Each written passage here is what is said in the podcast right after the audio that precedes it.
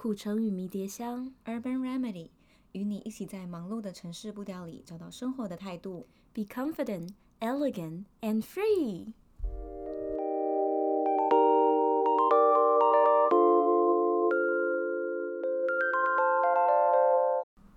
我跟 Ariel 在聊天的时候，我们常常会聊到彼此生活中的烦恼。那其实深入探究这些烦恼背后，常常会发现他们好像导到同一个结论。就是我们不够了解我们自己。对，我觉得有时候事情发生的当下，你会有一些情绪，但是那些情绪你表达方式可能不一定是正确的，就是因为其实你不了解在情绪背后你想要的东西到底是什么。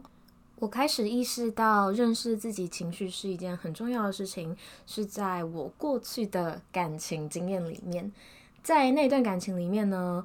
我发现我好像没有办法非常自由的控制自己的情绪，很多时候事情上来就是很难过，然后非常非常的沮丧，好像自己真的很无力。但是我非常不喜欢那种感觉，所以我开始就是会找我的朋友想想看，为什么我会这么难过，这些情绪到底是为什么？所以就是这样子，慢慢的发现哦，其实我会这么的难过，背后是因为我想要什么东西，我想要抓住什么我没有的东西。这是我第一次开始感感觉到情绪这个东西是非常有力量的。我也是从我的第一段感情开始意识到认识自己很重要。嗯，当然是感情结束的时候啦。因为在那段感情里面，当然自己也是非常的不成熟，很任由自己的情绪。我不高兴，我就是要对方负责，我就是要对方让我高兴。那永远好像都一直在依赖对方，让由对方的情绪来决定我的行为，或是由我的情绪去决定对方的行为。我觉得那都很蛮不负责任的。那最终我们的感情也是导向了不理智的结局。所以在那个最后，我自己给我自己的反思是，我要开始了解为什么我会想要做这些事情。我是希望。他给我多一点关注嘛？那为什么我要用错误的言论来误导他？我应该要直接的告诉他说我在想什么吧。可是其实当下我没有很了解我要干嘛，嗯，我自己都不了解，所以这是我自己对未来的反思，就是我要开始认识我自己，我这些行为的背后的情绪到底是什么？嗯，那我才可以有一一个，嗯，才可以进入一段。比较健康的关系，对，我觉得必须要了解自己在情绪背后真正的需求，你才能让自己变得更好。你，但是你必须要先意识到这个情绪到底是什么样的原因，背后到底是什么东西，你才有办法开始想计划，然后去执行，接着是改变嘛。嗯，我想要问一下 Erica，你平常都是用什么样的方法自我觉察你的情绪？我因为从小就喜欢看小说跟书，那故事主角每个人的性格都不一样，他们对于事情的态度跟处理的方法也不同，那也会造就了不同的故事结局。那我就会把这些这些故事都烙印在我脑海里，把它做成一个资料库。那当我自己的生命中发生了类似的事情，那我当我晚上可能回家静冷静的时候，我就会想一下，诶，今天发生的事情。跟哪一个故事其实很相似，那我就会开始交叉比对，说，诶，是不是因为我发生了像故事主角里面这样类似的剧情，所以我有相对应的行为？那这个行为又是来自什么呢？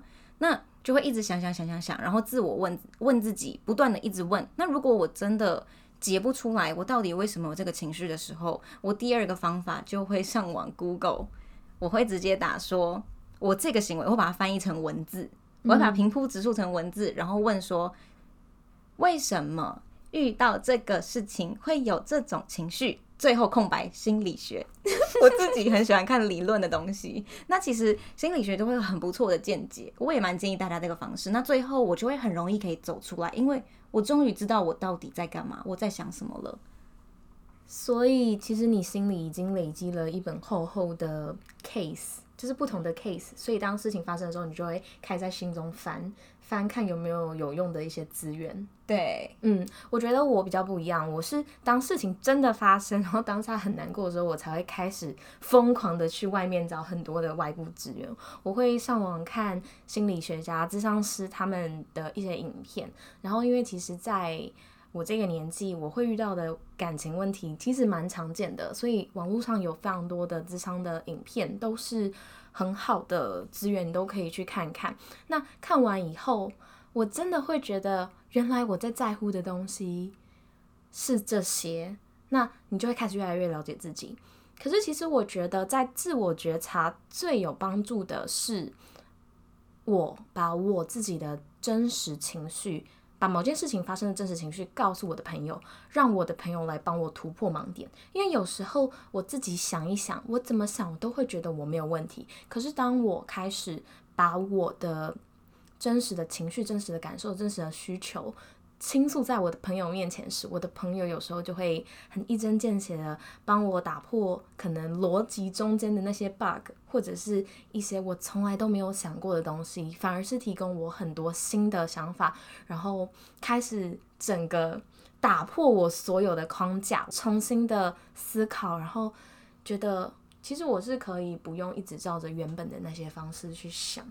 哦，所以你的问题有些盲点是要靠朋友来突破的，因为如果你说不出来你的问题，其实 Google 也 Google 不出来。对，但是我觉得如果你真的非常有诚意的想要了解你情绪背后真的是怎么想的，你必须要非常非常的敞开心房。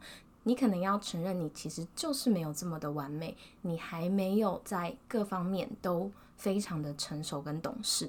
那我觉得这件事情。不是对每一个人来说都非常简单，因为你要承认你自己的软弱，其实就是在承认你自己不够好。对。可是，当你真的虚心的接受你朋友给你的那些建议，真的才能突破盲点。突破了盲点，你们的事情才能解决，你才会更认识自己。虽然我觉得那些从朋友来的建议有时候都非常的痛苦，可是。那些犀利的话，往往才是拯救你的最大关键。良药苦口嘛。嗯，所以当我们真正去了解自己内心的那些情绪、跟真实的需求、跟渴望的时候，我们才可以明确的去告诉我们身边的人，甚至是我们的伴侣，我们真实的需求，他才可以想办法来满足这些嘛。因为如果你只能说出“我觉得好生气哦”，啊，那你怎么了？我不知道。那其实你们的关系最终也只能走向一团乱而已。先了解自己，然后你可以跟外界的人产生健康的连接。我最近。读了一本书，我在上一集的节目中也有提到，叫做萨提尔的对话练习。它里面有提到一个很棒的自我觉察的方法，我在这边想要分享给大家。萨提尔呢，他是一位美国的心理学家。那他最著名的论点是冰山理论。冰山理论呢，是萨提尔他使用了冰山作为隐喻，因为他发现人类的种种问题产生是因为内心以及外在的行为不一致而导致的。我们外在的行为就像是海平面上的冰山，其实只是一小角，这是我们外显的行为跟情绪。但是在海平面底下更深层那一大块的冰山，其实是我们内心的层次。它并不只是外在行为表现出来的那么单一、那么简单。那当我们的内心和外在行为不一致的时候，我们会用错误的应对姿态来表达自己，像是可能会用指责的态度。或者是讨好的态度，或者是我们会用以理服人，属于理智型的态度，或者是我们会用打岔的方式，笑嘻嘻的带过问题。但是以上四种我说到的姿态，都并不是萨提尔认同的沟通方式，因为那样并没有负责任的表达自己的情绪，也没有去关注到对方的感受。长久以来，你们双方之间的问题没有解决，只是被盖住而已。这样其实是危险的，对于关系并没有帮助。讲一个浅显易懂的例子的话，就是一个老婆，她在家里，她很渴望老公的陪伴，但是老公真的晚上工作很晚回家，应酬回来之后，她对老公说的第一句话却是：“你怎么这么晚才回来？你用你是不是都不在乎这个家？我觉得你整天就只知道在外面混，你是不是把家里当做饭店？”那这时候，她真实的情绪其实是她好希望老公可以花更多的时间陪她，但是当老公听到的却是她展现在海平面以上的外在行为，却是老婆她好像很不高兴，她好像想要把我推得更远，她现在想要指责我。外在跟内心的不对等表现出来的行为，反而让你们之间的距离更远，对感情一点帮助都没有。所以这时候自我觉察的情绪是很重要的。老婆这时候可以想一下，诶，其实我心里是想要什么呢？我希望老公的陪伴，那我就应该要直接很明白的告诉老公说，我希望你可以多在家里面陪我，因为我觉得很孤单，我想要感受到你的爱。那这时候，老公是不是才可以很明确的知道啊，这是老婆真实的需求，我要想办法来满足他。甚至老婆这时候也可以以好奇的心态问老公说：“咦，为什么你都这么晚回家？是不是工作很累呢？”那这时候你们两个之间就产生了很棒也很真实的连接。这也是萨提尔想要告诉我们的：我们自我觉察的当下，对于我们自身有帮助之外，我们也可以去想要了解对方他内心的冰山是什么，这样彼此才会用真实的姿态应对，然后去真实的解决你们现在所遇到的问题。刚刚 Erica 讲的就是海平面以上的一些行为模式，那海平面底下还有一大块的冰山。有一本非常类似的书，叫做《萨提尔自我觉察练习》。这本书里面，他把啊、海平面下面这一块大冰山分成四个层次。第一个是感受，因为一件事情发生，你觉得很难过、愤怒，或者是很紧张。第二个是你的观点、你的信念，或是你的立场。第三个是你的期待，你对别人有什么样的期待，对自己有什么样的期待，或是别人给你什么样的期待。第四个是你的渴望，你可能渴望被认可、被接纳，或者是被爱。我举一个跟工作相关的例子：假设你在工作团队里面，你有你的下属，你是需要指派工作给你的下属，那你希望你的下属可以在今天下班前把这一份工作做完，但是在下班以下班的时候。他没有把工作做完，所以你非常的生气。你知道你心中有一个非常明显的情绪，但是你很想要知道为什么。所以当你的情绪是一团乱的时候，你就可以，嗯，等他比较平复以后，开始用比较理性的方式想想，我今天的感受是很明显的愤怒。那为什么呢？因为我的观点是，我的下属应该要照我的方式去做。那我期待他可以把这件事做好，让我不需要去操心，因为这也是我的事情。我跟他是同一个 team 的，我对我自己期待是我可以把我的事做好。那他身为我的下属，他要一起帮助我把我的事情做好。为什么呢？因为在这个期待的背后，我渴望的是有一个很好的成就。所以你就是这样一层一层的去了解自己到底想要的东西是什么。透过你刚刚的四种方法，我们可以引导自己的内心，找到我们内心的声音。那当我们了解海平面以下我们行为背后的情绪以及原因之后，我们就可以回到海平面之上，我们用正确的方式、正确的姿态来应对，与对方产生正确的连接，建立健康的关系。我来举一个轻松生活化一点的例子给大家。有一对情侣，他们交往两年了。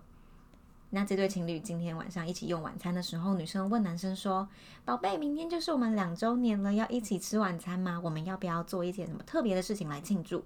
这时候男生可能正因为早上只工作上面的事情感到心烦意乱，这时候他就是回应女生说：“哦，都可以啊，随便。”那这时候女生听到男生这么说，她的情绪是怒火中烧，她觉得心里一团乱，就是我现在好生气，我好想拍桌。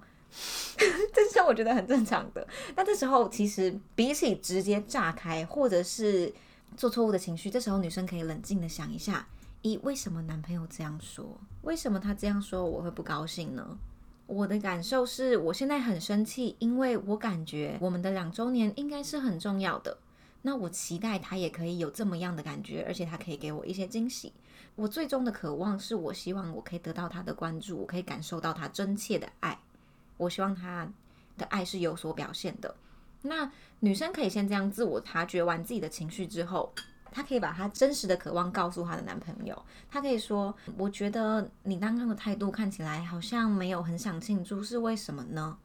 那这时候男生可能可以说：“啊，因为今天早上被老板骂了，不太开心。”那这时候他了解完了，女生。